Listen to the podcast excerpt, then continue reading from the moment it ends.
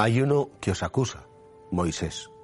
Jesús quiere convencer a, algunos judíos de su tiempo, sobre todo a los fariseos, a los escribas, a los doctores de la ley, que su vida, sus obras, estaban perfectamente anunciadas en el Antiguo Testamento, en las Sagradas Escrituras. De hecho, Moisés ya anunció a su pueblo, detrás de mí vendrá un profeta que es mayor que yo. Y por tanto, claro, Jesús le dice, vamos a ver, si es que tenéis un empecinamiento, tenéis un bloqueo mental, tenéis unas ganas como de negarme, que aunque estén las escrituras, aunque estén todas las cosas, no lo vais a hacer.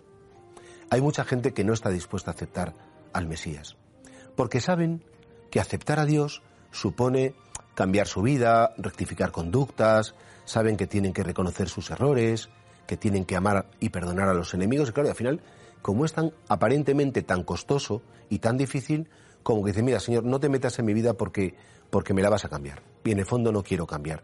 Sobre todo en el caso de los fariseos, los sumos sacerdotes, los escribas, ellos tenían un posicionamiento de poder, de bienestar, de comodidad, de dominio sobre el pueblo, que sabían que si aceptaban a Jesús iban a perder todas esas prerrogativas. A nosotros nos podría parecer lo mismo.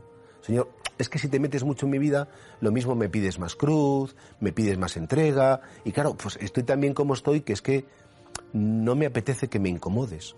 No me apetece cambiar mi estilo de vida, es que no, me gusta mucho, no sé, pues criticar, me gusta mucho tener siempre la razón, me gusta mucho, y claro, esas cosas, al final, nos tendríamos que preguntar sinceramente, preguntárnoslo todos, ¿de verdad que a mí me interesa que Dios entre en mi vida?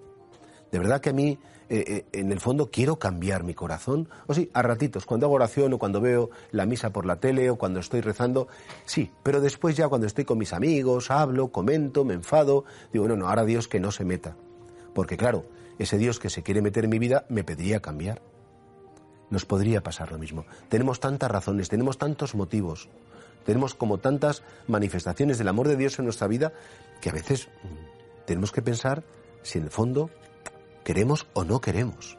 Sí, un querer como muy lejano, muy distante. Hoy, ¿cómo me gustaría ser santo? ¿Cómo me gustaría ser buena persona? Pero hoy no. O en estos momentos no. O cuando me lo estoy pasando bien, no. Solamente quiero a Dios, sí, cuando tengo problemas, estoy enfermo, me falta la salud. Pero, en definitiva, para el día a día, para el momento a momento, para mis relaciones humanas, casi que no me interesa tanto. Qué importante es que seamos honestos con nosotros mismos y si vemos que nuestro mayor pecado es que no queremos que Dios esté en nuestra vida, que pidamos perdón y que le damos, Señor, ten piedad de mí, apiádate de mí, entra en mi corazón y quédate.